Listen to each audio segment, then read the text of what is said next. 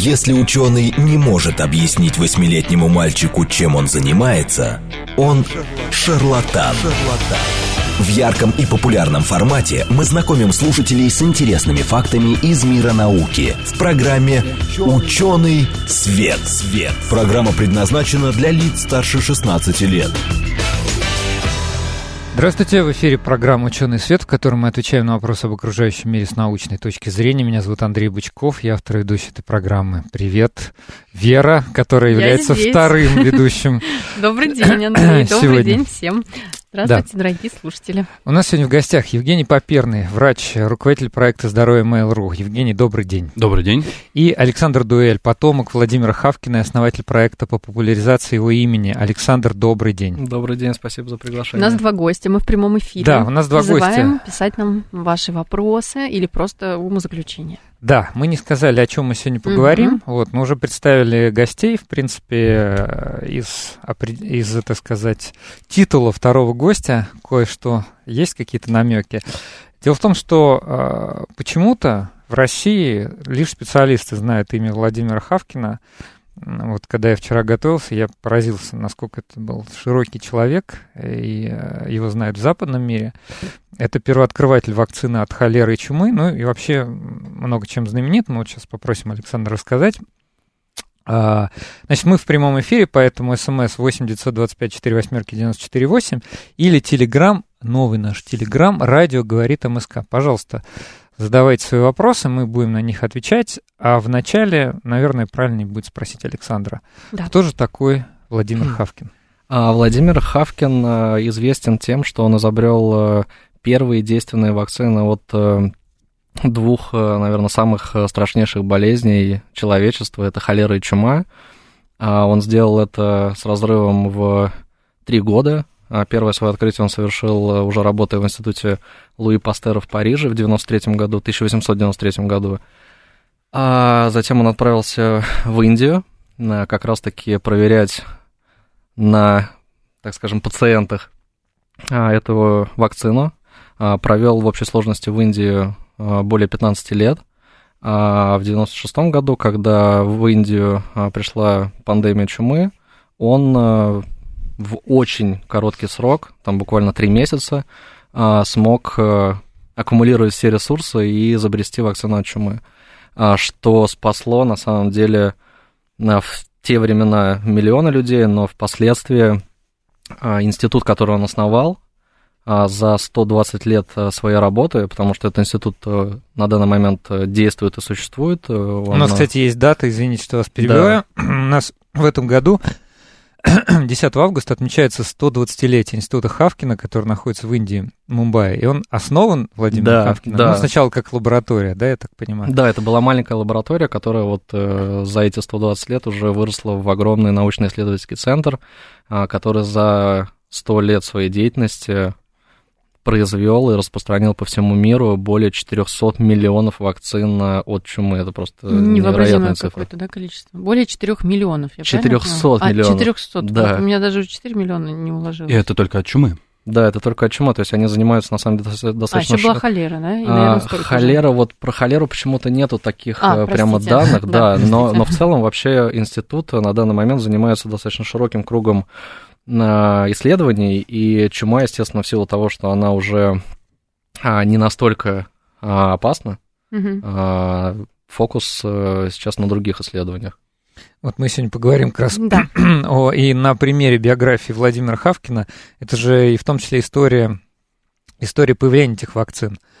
Я вот хочу Александра даже попросить немножко не часто мы вспоминаем биографии, но тут вот, по-моему, тот самый случай, когда У надо... нас, да, одна из немногих таких передач, когда мы упоминаем... Да, да, да. Вот ну, можно сказать, в каком-то смысле такая, такая экспериментальная. Но здесь речь э, ведь не только про личность, здесь э, именно речь про науку в чистом виде. Вот я, Александр, вас попрошу рассказать, как вообще э, Хавкин оказался в институте Пастера, угу. вот, а потом Евгений прокомментирует значимость этих его достижений? А, я начну тогда просто с э, небольшой краткой биографии вообще Владимира Хавкина. Он родился в Одессе в 1860 году, э, в марте.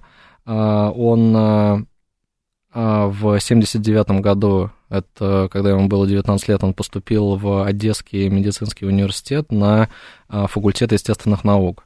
Там он под влиянием Мечникова, который в то время был там профессором, он увлекся простейшими, и с тех пор это его не отпускало. То есть он э, с этого времени стал посвящать очень много времени именно исследованиям простейших. Э, затем э, на протяжении шести лет до 1988 года он работал в Одесском музее, там тоже делал некоторые, работал над научными разработками и искал возможность, уже на тот момент искал возможность уехать на Запад. Он пробовал подавать свои документы, не знаю, как это, э, резюме в Ну, разные... наверное, как сейчас это делается, да? да? да. Отправлял какие-то письма в да, университеты. Свои какие-то наработки, которые уже у него есть. Но и... я так понимаю, он же ведь не просто хотел уехать на Запад, он именно хотел работать с Мечниковым и хотел работать в институте Пастер. А... Ну, кстати, очень мало когда-то упоминали имя Ильи Ильича Мечникова, вот тоже. А мы сейчас спросим наших гостей, почему. Ну да. Я бы, мне кажется, все-таки добавил, что во многом это было связано с тем, что э, приходилось работать Хавкину в музее биологическом в Одессе, потому что его не брали в университет, потому что он отказывался переходить в православие. И это, может быть, есть та причина, по которой он искал возможности работать на Западе. Да, это действительно так. Он не мог занимать профессорские должности по причине своего происхождения, и это заставляло его смотреть на Запад, потому что Мечников уже в тот момент э, уже находился на Западе. В 1987 году Пастер уже пригласил его возглавить одну из лабораторий в только что открывшемся институте имени Луи Пастера в Париже. И... Тогда еще под руководством Луи да, Пастера. Да, да, и, конечно же, Владимир Хавкин очень хотел оказаться там, но судьба сложилась таким образом, что на первые вот эти поиски возможности уехать откликнулся профессор физиологии Цюриховского или Лозаннского университета Морис Шиф, но и... переехал-то он в Лозанну, то есть, а, наверное, может Швейцарию. Быть... Да, да, он переехал в Швейцарию. Угу. Лозанна, Цюрих, вот до конца мы этого не знаем. Угу. Вот, и там он провел один год, и наконец-таки дождался весточки от э, своего учителя, который сказал, что он может э, переезжать в Париж. Давайте а, здесь... Целый, целый год, да, да это было в 89 году. Давайте здесь сделаем небольшую остановку и э, спросим Евгения Поперного, почему все-таки, а, чем тогда был знаменит э, Пастер, чем знаменит Мечников, чем они занимались и а, как мы сейчас оцениваем их вклад? Вообще, если представить себе, а, что имел Пастер и что имело человечество до того, как Пастер начал работать, и к чему мы пришли к тому моменту, о котором мы сейчас говорим, то это ну, такой колоссальный скачок, который можно сравнить, ну, может быть, скажем, с появлением интернета в информационных технологиях.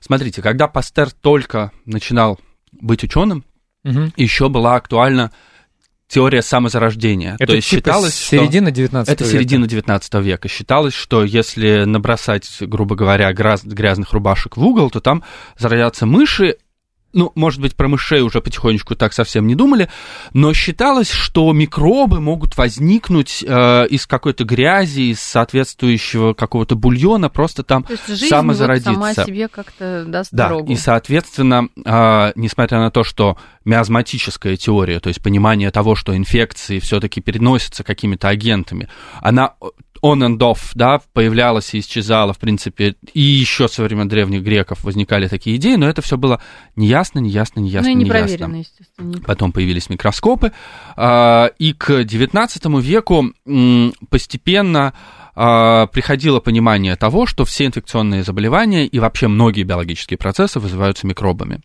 И если в начале э, Пастеру приходилось приканчивать еще вот эту вот теорию угу. самозарождения, то на выходе по окончании э, к этому моменту э, он уже разработал вакцины от э, бешенства, он разработал вакцину от сибирской язвы, он занимался родильной горячкой, которая тоже вызывается инфекционными агентами. И э, эти его успехи, как на ниве медицины, так и на ниве сельского хозяйства, собственно, почему мы знаем слово пастеризация, это способ вот, да, кстати, обеззаразить быстрым угу. суб не, до, не доводя до 100 градусов, нагреванием а, какое-то, например, молоко или вино, да, ну, с вином а, были другие эксперименты, там тоже есть много микробиологического аспекта в развитии, все-таки это дрожжи, но в первую очередь мы благодаря а, Пастеру в целом имеем вообще понятие консервирования чего-то Ультрапастеризованное молоко. Мы сейчас видим на каждой пачке. А, ультрапастеризованное молоко – это когда молоко быстро нагревается до температур выше 100 градусов под давлением, то есть оно не закипает. А пастеризация – это такое нагревание где-то до 80 градусов. И бактерии не переживают а, этого угу, нагревания, угу а полезные вещества в продуктах остаются. И таким образом мы получили возможность транспортировать а, быстроработающиеся продукты на дальние расстояния. И он Ему было легко получить инвестиции и по медицинской линии, и по линии сельского хозяйства, и он основал институт, в котором действительно удалось собрать созвездие специалистов, потому что там работал, собственно, Александр Ерсен, который открыл возбудителя чумы. Угу относительно незадолго до того. Кажется, это было в Гонконге или где-то вот он в Совершенно верно. А, вообще все эпидемиологические исследования такого рода, почему они все время ездили в Индию, да, да, да. в Гонконг, ну там бушевали эпидемии. Там бушевали да? эпидемии, конечно, а, прежде всего. Там а, было установлено, что чуму переносят а, блохи, там э, работал Лаверан, который открыл э, малярийный плазмодий, то есть uh-huh, возбудитель uh-huh. малярии. Там работал э, Ланштайнер, э, который, ну, это уже потом в десятые годы они открыли возбудители полиомиелита в Пастеровском институте. И это длинный-длинный-длинный список. И, конечно, э, ну, крупнейший, э, крупнейший персонаж этого, это, этой плеяды – это Илья Мечников, который, э, собственно, первый Э, который получил Нобелевскую премию, потому что он первым установил, как происходит процесс фагоцитоза, как работает наш иммунитет. Один из важнейших аспектов работы нашего иммунитета, как иммунные клетки э, поедают, если уж прям совсем упростить, инфекционные агенты. Все это, вся эта драматическая вот картинка нам, разворачивается в нашей крови. Ответ, нам ну, слушатели в Телеграм пишут, да. Мечников открыл явление фагоцитоза. Вот. Именно к этому а ранее, подошли. А ранее открыл Совершенно новую верно. группу червей. Является создателем Геронтологический, и а, вот а дальше, не видимо, не хватило. А, Мечников да. еще был большой фанат а, Мечниковской простокваши. Он а, открыл, а, изучал а, те грибки, которые угу. в молочно-кислых продуктах а, разводятся, и а, всячески подчеркивал ее роль в а, собственном долгожительстве. Он прожил долго. Вот. Ну, у каждого крупного ученого могут быть такие а, милые чудачества. Да, кстати, Евгений... Мы вам... не прозываем здесь, да, да А вы не, вы не помните, какой-то был знаменитый эксперимент, который доказывал, э, что теория самозарождения, она несостоятельна? А, Что-то там под колпаком... Да, значит, идея была в том, что а, считалось, что если оставить бульон, то в нем рано или поздно возникнет, э, ну, он помутнеет. Да? Мы, мышки нем, вряд ли заведутся. В нем заведутся всевозможные микроорганизмы, то есть он скиснет, испортится. А, и мы а, брали, ну, мы, мы, мы ученые, мы врачи, а, нужно было брать колбу с бульоном, прокипятить ее, то есть убить там все живое и поставить. И через несколько дней бульон мутнеет. А, Значит, они Берем сами точно заводятся. такую же колбу, да. а, прокипи, прокипятим бульон, и носик у этой колбы делаем длинным и извитым, ну, как змеевик, угу. да, у э, самогонного аппарата или у э, химического холодильника. Да. И этот бульон может стоять неделю, год, десятилетия, и есть такие в научных музеях образцы бульона, которые по сто лет стоят и не Ничего помутнели. Себе.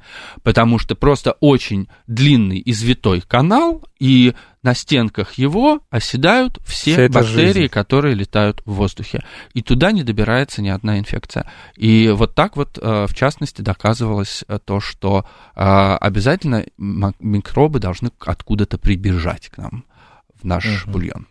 Потрясающе. Ну вот, собственно, нет, а вы не слышали, да, про нет, это? А, ну, так впервые слышу об этих вещах. Вот, да, то есть, представляете, до, э, до там, середины 19 века вот в обществе господствовала вот эта теория самозарождения. Я всегда, когда ее слышал, мне я с улыбкой не воспринимал. Мне прям жутко. Не, мне, не мне, знаю, мне всегда было смешно, а когда, когда я думал о том, что люди считали, что мышки заводятся из старых тряпок.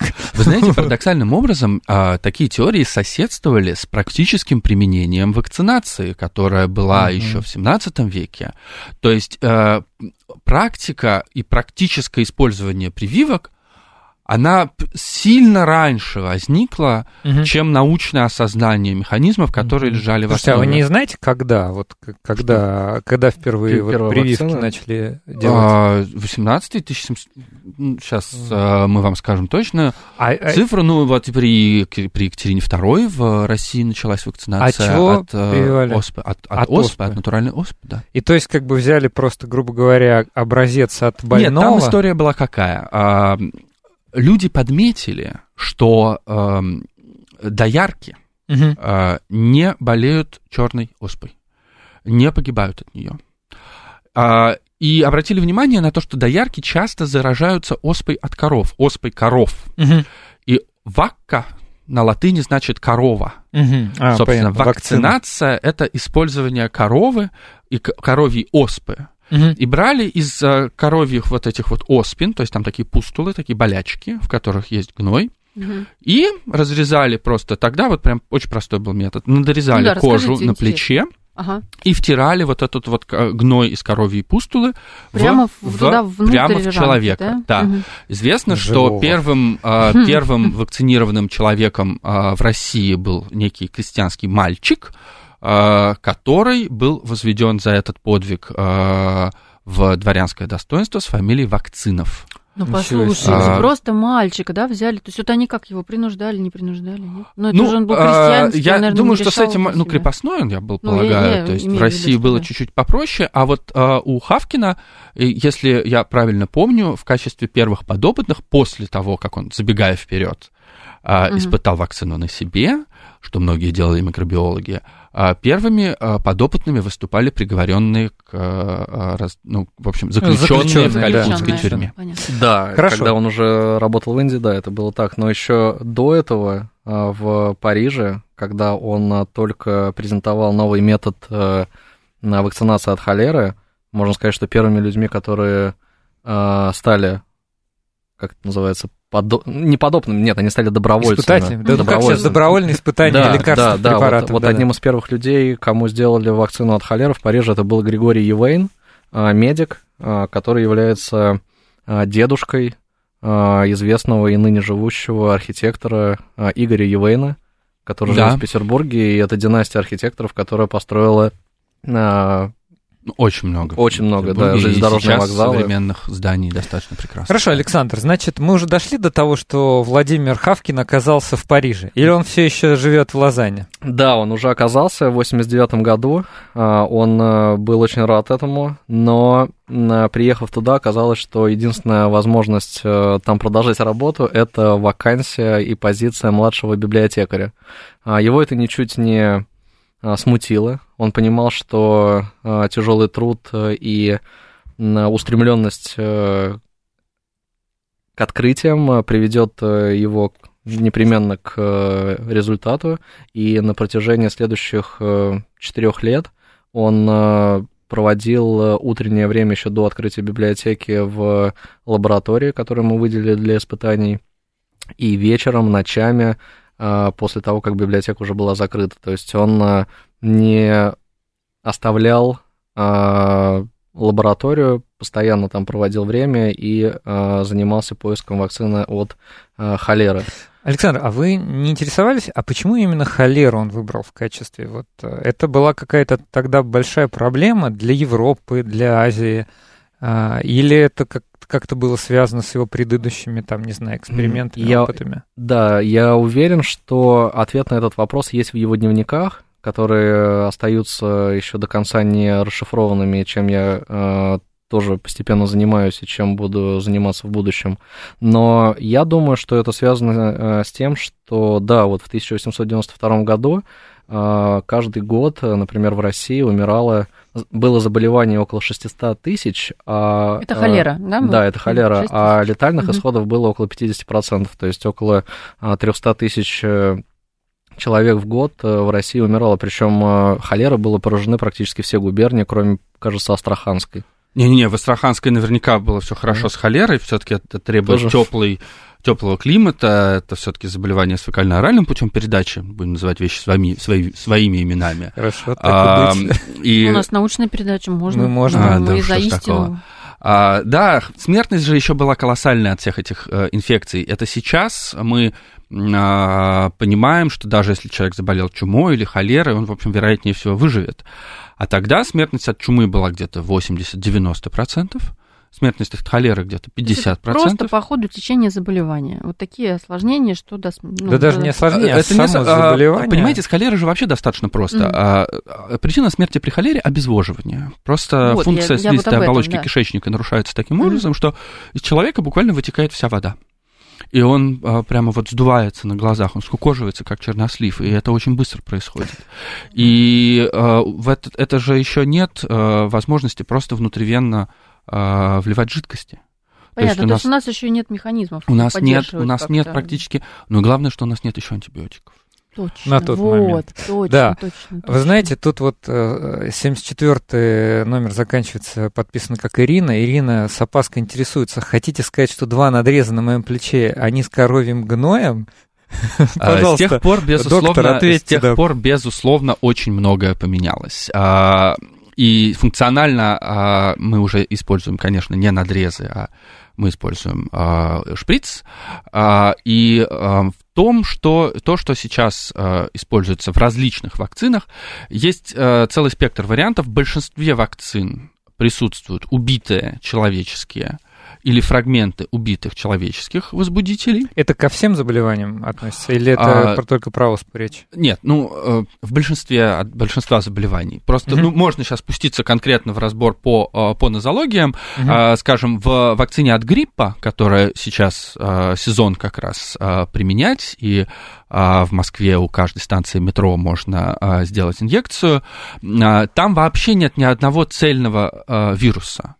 То есть э, вообще нет способа, при котором а, данная вакцина может вызвать а, заболевание, только mm-hmm. иммунный ответ, потому что там только те маленькие кусочки вирусной частицы, mm-hmm. на которые реагирует наша иммунная система. Если говорить о вакцинах э, времен Хавкина, то тогда, конечно, сделать, как это сейчас говорится, субъединичную вакцину, да, то есть отделить какой-то фрагмент а, иммуногенный. Невозможно. Было невозможно. Тогда брали э, возбудителя к моменту Хавкина уже, конечно, человечески ослабленный возбудитель. А, ну, опять же, мы так говорим обобщенно обо всех заболеваниях в целом. Медицина все-таки прекрасна тем, что она очень компартментализирована. То есть а, все про каждую болезнь, все специфически свое. Поэтому mm-hmm. так сложно обобщать. Но если все-таки это попытаться сделать, то просто брали человеческий возбудитель, очищали его, выделяли, а, и подвергали какому-то а, воздействию, которое приводило к тому, что он был э, типа убит типа или ослаблен. Ага. А, это э, нагревание, конечно, самый mm-hmm. простой способ. Вот у Хавкина был метод э, нагревания до 60, по-моему, да, да, до, да. до 80 градусов до Цельсия, 60. до 60 градусов Цельсия на Но определенное там, время. Насколько я понял, там вообще это была такая очень точечная настройка, то есть там буквально 1%, 1 градус э, вверх-вниз, и уже э, сильное... Э, Изменение в реактогенности, в, в эффективности в качестве, вакцины, да. да, да. И, конечно, такие вакцины вызывали некоторые побочные эффекты после введения, ну, то есть человек да. Э, немного плохо себя чувствовал. Это, температура кажется, высокая. Да. Температура возникала, то есть это такая, такой иммунный ответ, да, репетиция э, иммунного ответа. Э, или э, вот использовалось, например, э, там раствор формалина, например, применяли, да, угу. э, обрабатывали как-то этих возбудителей. Хорошо, я хочу, просто у нас остается буквально 30 секунд до, до перерыва. перерыва. Хочу сделать mm-hmm. небольшую паузу, да, поставить запятую. А, во-первых, э, слушатель Фома пишет 600-300, говорите правильно. Спасибо. Да, во-первых, спасибо. Да, во-вторых, у нас есть Женя Фомина, она ведь ведет программу по, про русский язык. Мы, может быть, возьмем у нее пару уроков. Вот, а, значит, напомню, у нас в гостях Евгений Поперный, врач, руководитель проекта «Здоровье Mail.ru» и Александр Дуэль, потомок Владимира Хавкина и основатель проекта по популяризации его имени. Слушайте нас во второй части, там будет просто вот э, вторая серия этой драмы, и, она еще более драматичная, еще более интересная. Поверьте, вам понравится. Услышимся после перерыва. В ярком и популярном формате мы знакомим слушателей с интересными фактами из мира науки в программе «Ученый свет». свет. Здравствуйте, в эфире программа «Ученый свет» в студии Андрей Бычков и Вера Грибанова. Вера, привет еще раз. Привет, Андрей, всем здравствуйте, добрый день. Мы продолжаем а, рассказывать историю потрясающего нашего соотечественника Владимира Хавкина, про которого я, к своему стыду, тоже не, знал до поры до времени. Я тоже не знал, Андрей. Сейчас узнал, вообще, оказалось, вообще что это великий человек. И вот как раз мы пытаемся понять, почему только специалисты сейчас о нем знают, а, хотим донести до широких масс.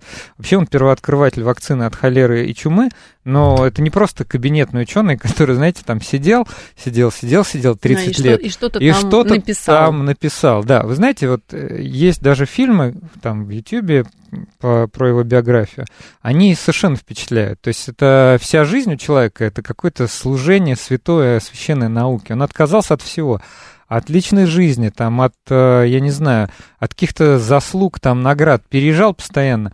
Его там пинали, Я бы простите сказать, за такое слово. Ну, ну притесняли, притесняли, да. Притесняли в Индии, хотя а, он а, там сделал для этой страны просто какие-то невероятные вещи, вот, и сам пошел, ну, совершал какие-то человеческие угу. подвиги, ходил по джунглям, прививал там местных жителей, у которых была большая проблема. Mm. Ну, об этом все. Сейчас нам расскажут наши гости поподробнее. мы гостей еще раз представили? Конечно, конечно, представим. Да, у нас Давай. сегодня в гостях Евгений Поперный, он врач и руководитель проекта «Здоровье Mail.ru». У нас сегодня за медицинское, так сказать, За медицинскую часть, часть да, такой медицинский, да, медицинский комментатор. И а, Александр Дуэль, потомок Владимира Хавкина и основатель проекта по популяризации его имени.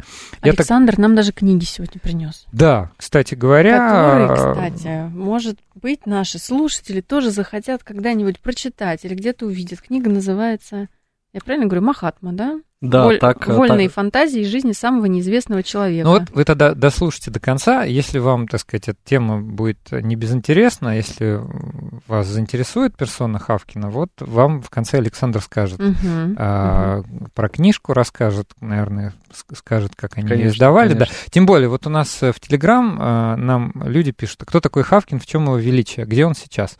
Вот человек, видимо, недавно к нам подключился. Угу. И, это хорошо, что подключились. И, кстати, мы да. сейчас как раз и все это расскажем. Я призываю, вы, вы пишите свои вопросы, мы не, не всегда понимаем вашу реакцию, обратную связь. Значит, у нас есть смс-номер 8 925 4 восьмерки 94 8 или телеграм радио говорит МСК. Мы в прямом эфире. Ну, давайте еще раз. Еще э, раз. Да, ну не то, что еще да, раз, вкратце, ну, вкратце. в двух словах. Да. А, Владимир Хавкин, наш э, с вами соотечественник, который э, родился вот в следующем году, это будет 160 лет э, с дня его рождения. Он родился в 1860-м. А, он известен тем, что он стал первооткрывателем действия, действенных вакцин от холеры и чумы. Вот первую, а, первое свое открытие он сделал в институте Пастера в Париже а, в 92 году. 1892. 1892 да. году, Потому да. что когда спрашивают, где он сейчас... Да. да. Ну, чтобы было понятно. Сейчас, да. к сожалению, от него, э, о нем не осталось должной памяти, и, собственно, в связи с этим мы здесь собрались и обсуждаем этого и чему человека. посвящена, собственно, наша да, передача. Да. Похоронен он э, в Швейцарии, получается? Да, он э, последние годы жизни провел в Лозанне, в Швейцарии, там он и похоронен, и Давайте же, Александр, скорее пере, перейдем к Индии. Вот я хочу, чтобы вы поподробнее, как нам рассказали про этот э, э, про эту часть его биографии, потому что это действительно такая да, героическая да, это, история. Это и, история. ну, заодно мы там вот Евгения попросим про тоже какую-то Мы как раз вот на этом этапе, я так понимаю, остановились, да? Вот да, да, да, да, да. мы просто продолжаем э, работе. Да. А, он презентовал новый метод вакцинации от холеры в Париже в 9 июля 1992 года. После этого а, его заметило военное министерство Великобритании, потому так. что на тот момент э, была достаточно э, серьезная проблема с тем, что э, военное министерство Великобритании отправляет большое количество военных в Индию, и там они все испытывают сложности с холерой и другими заболеваниями. Могут заразиться да, и умереть да, просто. Да, то есть это была прям настоящая проблема, а, и а, над решением которой попросили подумать Владимира Хавкина. Он, недолго раздумывая, согласился э, принять должность э, государственного бактериолога британской короны в Индии. Ого, как И звучит. в 93 году он отправился в пораженную холерой Калькутту. Это тогда столица Индии. Ну, может, это Да, столица? Да, точно? да, это Ага. была тогда столица Индии. И, э, собственно, в 93 году он начал э, там, в маленькой лаборатории, которую он э, создал, начал небольшое производство вакцины от холеры и стал ездить просто по джунглям, по маленьким деревушкам и прививать местных жителей. Это было непросто, потому что местные жители не могли себе представить, что белый человек может вообще прийти э, с каким-то спасительным зельем. С чем-то А, хорошим. что чем-то они- Чем хорошим. они, чем они, а, как сказать, оборонялись? Я не знаю. Оборонялись, это ну, то есть, слово да, это было прям действительно, это было просто опасно. И э, Владимир, на самом деле, то есть были случаи, когда его закидывали камнями, э, когда всю группу э, небольшую э, закидывали камнями и делали так, чтобы они не смогли, собственно, произвести вакцинацию людей. А, А Я слышал, что, кстати, то, что он говорил, что он русский, чуть-чуть упрощало все-таки ситуацию, потому что англичан, видимо, э, Да, они не любили, это точно. Совсем не любили. Это точно, да. Когда он говорил о том, что он, ну, то есть, естественно, через переводчиков, он говорил о том, что он русский врач, а, это немножко сглаживало их негодование, но на самым действенным способом, как повлиять на разъяренных местных жителей, было лишь то, что он а, снимал просто рубашку, заголял, э, м, закатывал рукав. а, И делал себе, да? да, и делал на самом деле прививку себе, показывая тем самым, что это безопасно, и это им не навредит. И только после этого местные жители каким-то образом соглашались все-таки Евгений, на, на это. не вредно делать себе постоянно прививки? Нет, конечно, мы каждый день сталкиваемся с огромным количеством возбудителей. Одна поездка в метро — это а, Маленькая давление на... Не очень, что вы. Большая прививка. Это сто разных Удар. прививок. Это наша иммунная система постоянно отрабатывает такое количество возбудителей, которые а, находятся абсолютно везде. Я не хотел бы вселять в слушателей какие-то панические Мгм. настроения, Это но наоборот хорошо. если открыть э, чашку Петри просто в помещении подержать ее открытой 5 минут и снова закрыть и поставить в инкубатор, ну, это, в общем-то, все то же самое, что мы с супом обсуждали в первую половину передачи. Что-нибудь обязательно вырастет. Так что э, ничего э, страшного в этом, безусловно, нет. Вот, кстати, Евгений, тоже, э, знаете, иногда общаешься с, или нам слушатели пишут, допустим, говорят, фу, ну как же можно ездить, вот, допустим, молодая мама говорит, ну как же можно ездить в метро, там вообще грязно, мы И ездим все на только, тебя дышат только и на чихают, машине, вот а уж говорят. если приходится в метро, то мы обрабатываемся санитарайзером, после этого еще поливаемся антисептиком и ходим в защитном комбинезоне. А, вот сейчас мы вступаем на очень интересную такую зону фронтира научного, потому что, с одной стороны, э, своя логика в этом, безусловно, есть. Потому что если вы едете в а, в полном вагоне метро, то там просто по медицинской статистике в России такой уровень заболеваемости, например, едет там несколько пациентов с туберкулезом, да, А, ну и еще целый ряд пациентов там с заболеваниями, которые воздушно-капельным путем а, не передаются, да. Понимаете, в чем дело? Плюс сезонная ОРВИ. есть при Мгм. этом такая э, подозрительная идея, научная, не, не антинаучная, а вполне э, медицинская концепция, что современный рост э, аллергических заболеваний, Мгм. и в частности астмы, связан с тем, что дети мало контактируют с инфекциями.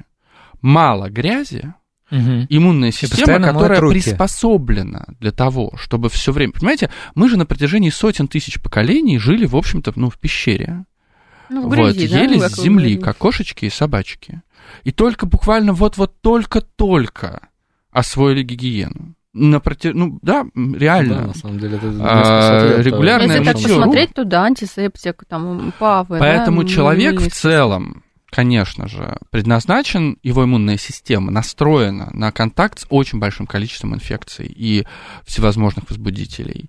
И, возможно, снижение вот этого давления приводит к тому, что наша иммунная система, оборзев, бросается уже на, На своих. На своих, да. Кстати, Евгений, к вам еще один вопрос, который сейчас нас вернется к Владимиру Хавкину. Давай. А вот почему в те годы э, эпидемии холеры или чумы в Европе были уже не столь выражены, а вот именно в регионе, вот в Индии, в Юго-Восточной Азии, там все это полыхало. Это как раз с достижениями гигиены связано или там что-то другое? А, да, с достижениями даже не столько гигиены, сколько а, карантина, понимаете, а, для того, чтобы... Изолировать. Да, напомним, что такое карантин. Карантин это с, с итальянского 40, да?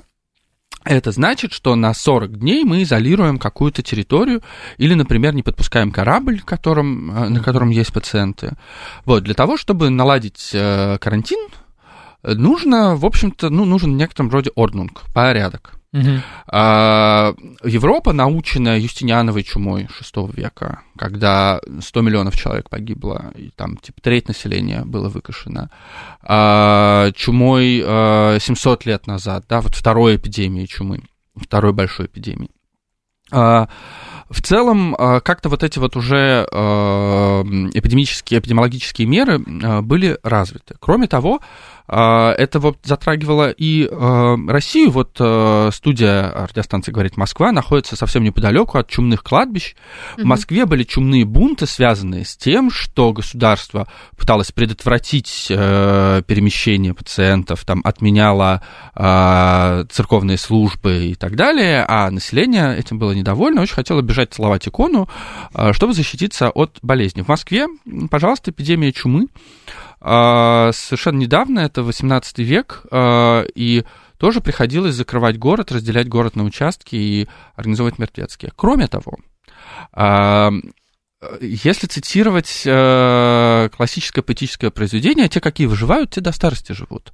Это очень важный принцип. Э, европейцы прошли через эти чумные эпидемии.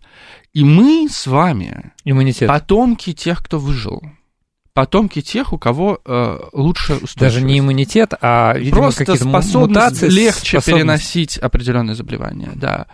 Евгений, но при этом я вот, э, когда знакомился с отчетами Института Хавкина в Индии, э, именно по географии отправки вакцин Мгм. противочумных, то там они отмечали, что на, в Европу и вообще на Запад, в принципе, уходит, не могу сейчас сказать точно какие цифры, но значительное количество вакцин. Так сейчас-то мы уже ослабли, мягко говоря. Ну, а, нет, безусловно, вакцины а, совершенно актуальны были и здесь, и, собственно, первые вакцины а, от чумы в России, а, которые называли, называли тогда лимфа Хавкина, Мгм. производилась а, в Санкт-Петербурге, ну, в, а, под Кронштадтом, а, Как в а море. почему, почему там? Стоит форт Александр Первый. Мгм. А, он называется Изолирован. Чумной форт. М, Он а, Мгм. абсолютно изолирован. Туда в какой-то момент были а, высочайшим повелением перенесены все исследования по высокозаразным инфекциям.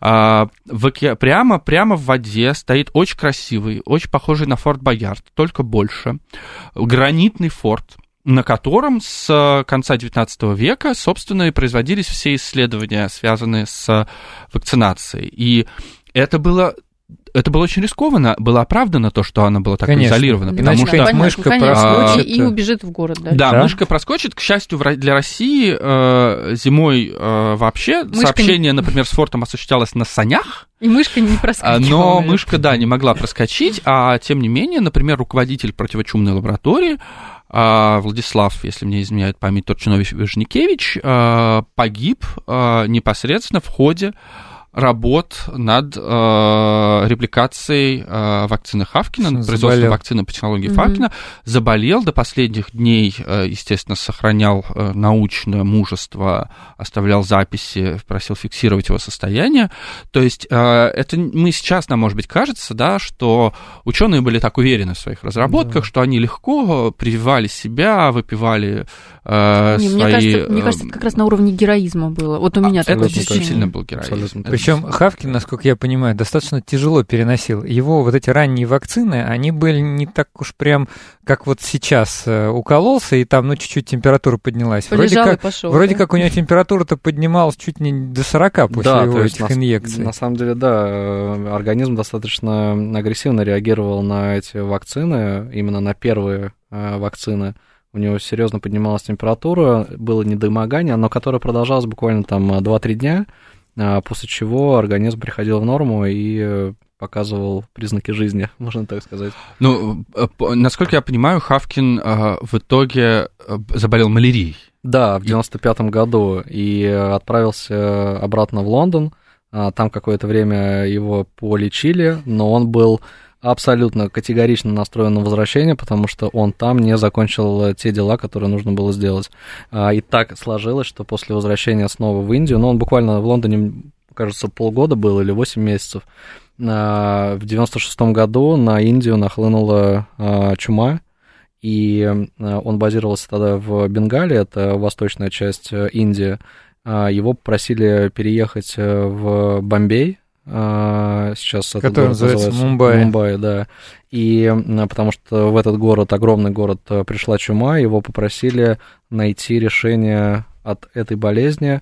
Он там основал в 96 году маленькую лабораторию, которая через три года э, переехала в огромный дворец, который раньше принадлежал как раз-таки мэру Бомбея. А, и сейчас эта лаборатория находится, а, сейчас институт Хавкина, потому что он был, эта лаборатория была переименована, находится в этом же здании, и этот институт по-прежнему действует и занимается исследованиями в разных областях. Связанных. Вы там были?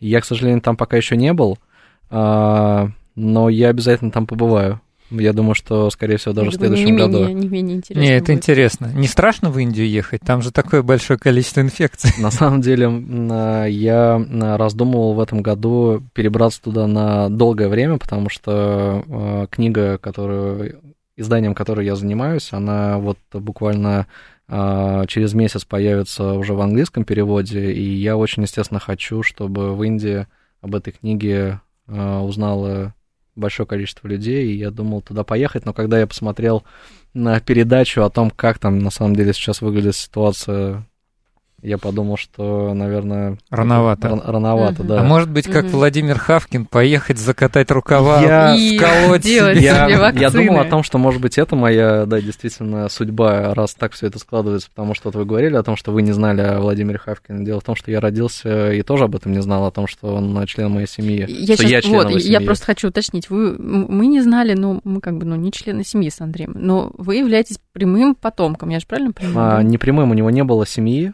Ага. то есть он не оставил э, именно прямых наследников. А, Я а, просто последние 7 лет занимался генеалогическим исследованием истории своей семьи, а, потому что я слишком мало знал о ней, Мгм. но мой отец не мог мне ответить на мои а, Вопросы. вопросы. Да, я стал просто этим заниматься сам, и вот э, по прошествии 7 лет я доказал то, что я прямой потомок э, старшего брата Владимира Хавкина.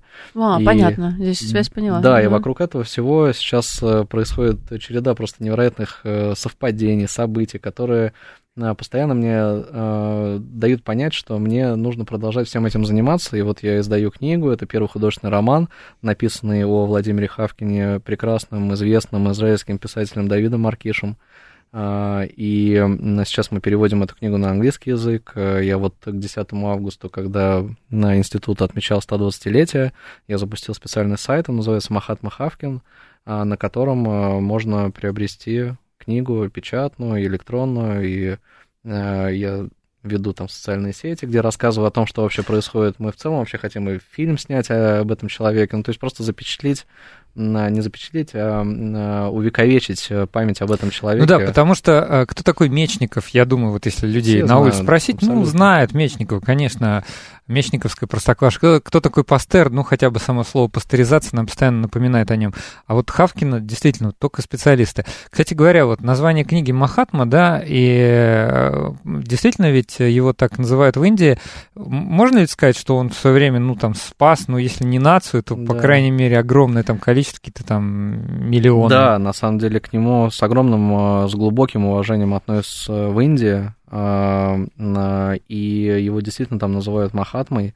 Э, Я общался когда А что значит Махатма? Да, Махатма это переводится как э, великая душа, то есть это человек, который жертвовал собой ради спасения других. Сделал большие дела. Да, и на самом деле есть такая история, э, которая, рас- э, которая была мне рассказана, что Махатма Ганди а, в, э, кажется, 1935 году, когда, э, когда чума снова вернулась э, в Индию, в каких-то регионах, потому что нужно понять, что Индия — это огромная страна, а, он приехал в институт э, Хавкина в э, Бомбей и общался с, с медиками, чтобы понять, можно ли ему тоже сделать прививку от чумы, потому что по религиозным соображениям, так как при подготовке... Гибнут, гибнут бактерии все-таки. Да, а, у него были сомнения, можно ли все-таки делать э, эту вакцину, будучи глубоко религиозным человеком.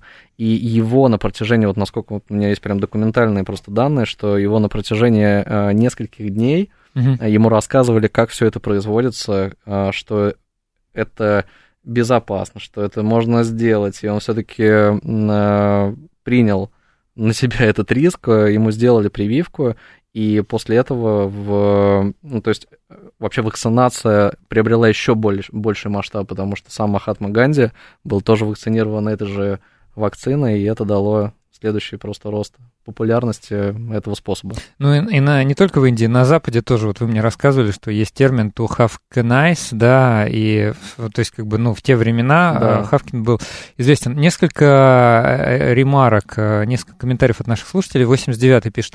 Смотрел научный канал, там приводили пример заболеваемости в Германии была разной из-за использования средств гигиены, что было связано с мылом. Ну, вот то, что мы, видимо, обсуждали. 93-й пишет. А разве антитела не передают передается ребенку от матери через единую кровеносную систему. Э, Если кровеносная да... система не единственная, не единая, антитела передаются от матери, но циркулируют э, у ребенка всего полгода, год, э, а, потом, а потом уже нужно свои да? иметь. Ну, кровотворная То есть, система. Да, да, сначала мать передает И второе, вторая часть вопроса. Если да, э, то почему, если болеет мама синдромом иммунодефицита, ребенка эта болезнь не передается? Ребенку, перед, передается. ребенку передается эта болезнь, если мать не принимает препараты, которые ее э, это заболевание контролируют. Очень прекрасно передается от, от Ну, насколько я понимаю, сейчас как раз если мать и отец принимают препараты, или если отец здоров, то, соответственно, в целом, ребенок... В целом под препаратами, да, практически можно прервать эту вертикальную передачу. И 09 э, шуточное сообщение. Индия супер, больше грязи, шире морда.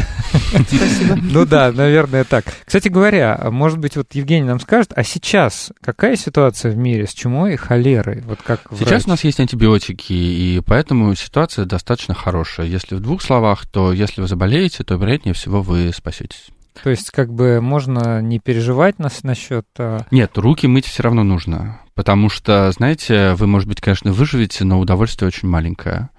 Ну, вот по данным э, ВОЗ, э, в 2018 году, кажется, там было буквально тысячи случаев заболевания чумой, а вот холера по-прежнему еще существует, и регистрируются миллионы случаев заболеваний, но, конечно, летальных исходов гораздо меньше, угу. но и все они по причине, конечно же, гигиены. А как вот в двух словах, опять же, к доктору вопрос, как, э, кто является возбудителями этих двух заболеваний и как они передаются? Ну, холерный вибрион а, передается, как мы уже говорили. А вибрион это... Ну, это бактерия это такая, бактерия. Она, очень на запятую похожа. А, передается с, э, то есть фекалии больного попадают в воду, и угу. воду эту вы выпиваете или моете ей э, фрукты, посуду или фрукты, посуду да. или фрукты. Угу.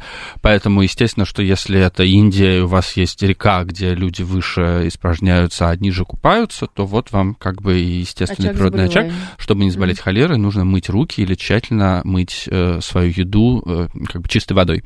А, в чуму э, вызывает Ирсиния пестис. Это такая, ну, такая круглая Тоже бактерия, запятая, да, и, и э, ее переносят э, блохи, которые кусают животных и э, потом кусают вас. Ну, отлично. То есть блохи теперь... кусают людей, я правильно да, понимаю? Да. Теперь мы знаем. Ну, а от человека человек тоже передается, но в основном блохи. Ну, ага. теперь у нас есть антибиотики. Александр хотел еще сказать несколько слов про личный архив э, Владимира Хавкина в Иерусалиме. У нас как раз э, меньше минуты остается. Вот можете а, подытожить? Да, после э, смерти, еще до смерти, Владимир завещал весь свой огромный личный архив Израильской национальной библиотеки. А, которые сейчас там находятся. Это огромное количество материалов, это дневники, которые он вел каждый день.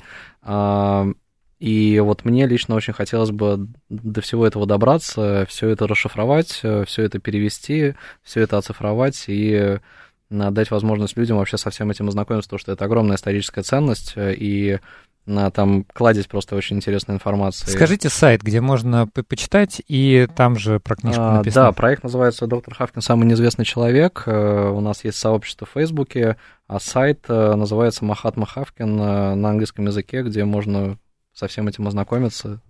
Спасибо большое, да, за Было этот, за этот разговор. Александр, Мне было Евгений. интересно. Потрясающе. Спасибо просто. вам за, за вашу деятельность. У нас был в гостях Евгений Поперный, врач, руководитель проекта «Здоровье МЛРУ», и Александр Дуэль, потомок Владимира Хавкина и основатель проекта по популяризации его имени. Услышимся в следующую субботу.